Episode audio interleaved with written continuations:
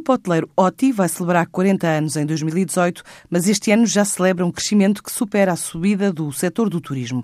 Depois de inaugurar várias unidades, também está a finalizar o primeiro hotel fora do país, em Moçambique, além da incorporação de três unidades no portfólio. Explica Manuel Proença, o presidente do grupo OTI. Nós incorporamos este ano três unidades no nosso portfólio, nomeadamente o Stari, do aeroporto de Lisboa, o, o Golden na, na, Madeira e adquirimos o, o Trip em Castelo Branco, que era uma unidade que nós já geríamos, mas que não foi adquirida.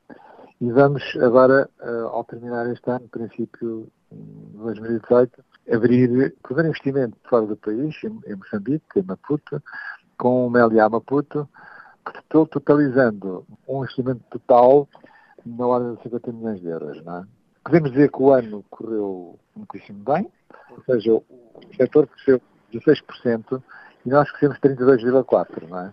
Portanto, ou seja, superamos basicamente. É evidente também incorporamos novas unidades. O OTI Hotéis tem um plano de investimento na ordem dos 50 milhões de euros, que no próximo ano vai incluir a construção de cinco novas unidades, duas em Lisboa, uma no Parque das Nações, outra no Largo do Rato, um hotel no Porto, um solar em Braga e recuperar o Meliá de Monte Gordo, no Algarve. Esperamos para o ano que vem, 2018, que é exatamente quando nós completamos 40 anos de existência, temos cinco novos hotéis com início de obras.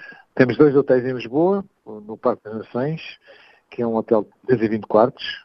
Temos um outro no Largo do Rato. Temos mais uma unidade no centro do Porto. Temos um eh, em Braga, uma reabilitação de um solar antigo, que é uma unidade de cerca de 106 quartos.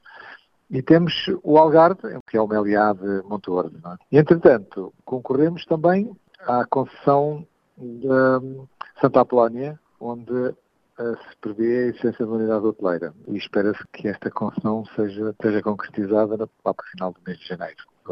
Até 2020, a cadeia hoteleira 100% portuguesa, que detém 15 unidades em Portugal, estima ainda investir 100 milhões de euros e juntar ao portfólio mais um hotel em Coimbra, outro em Aveiro, dois no Porto, na Boa Vista e um downtown.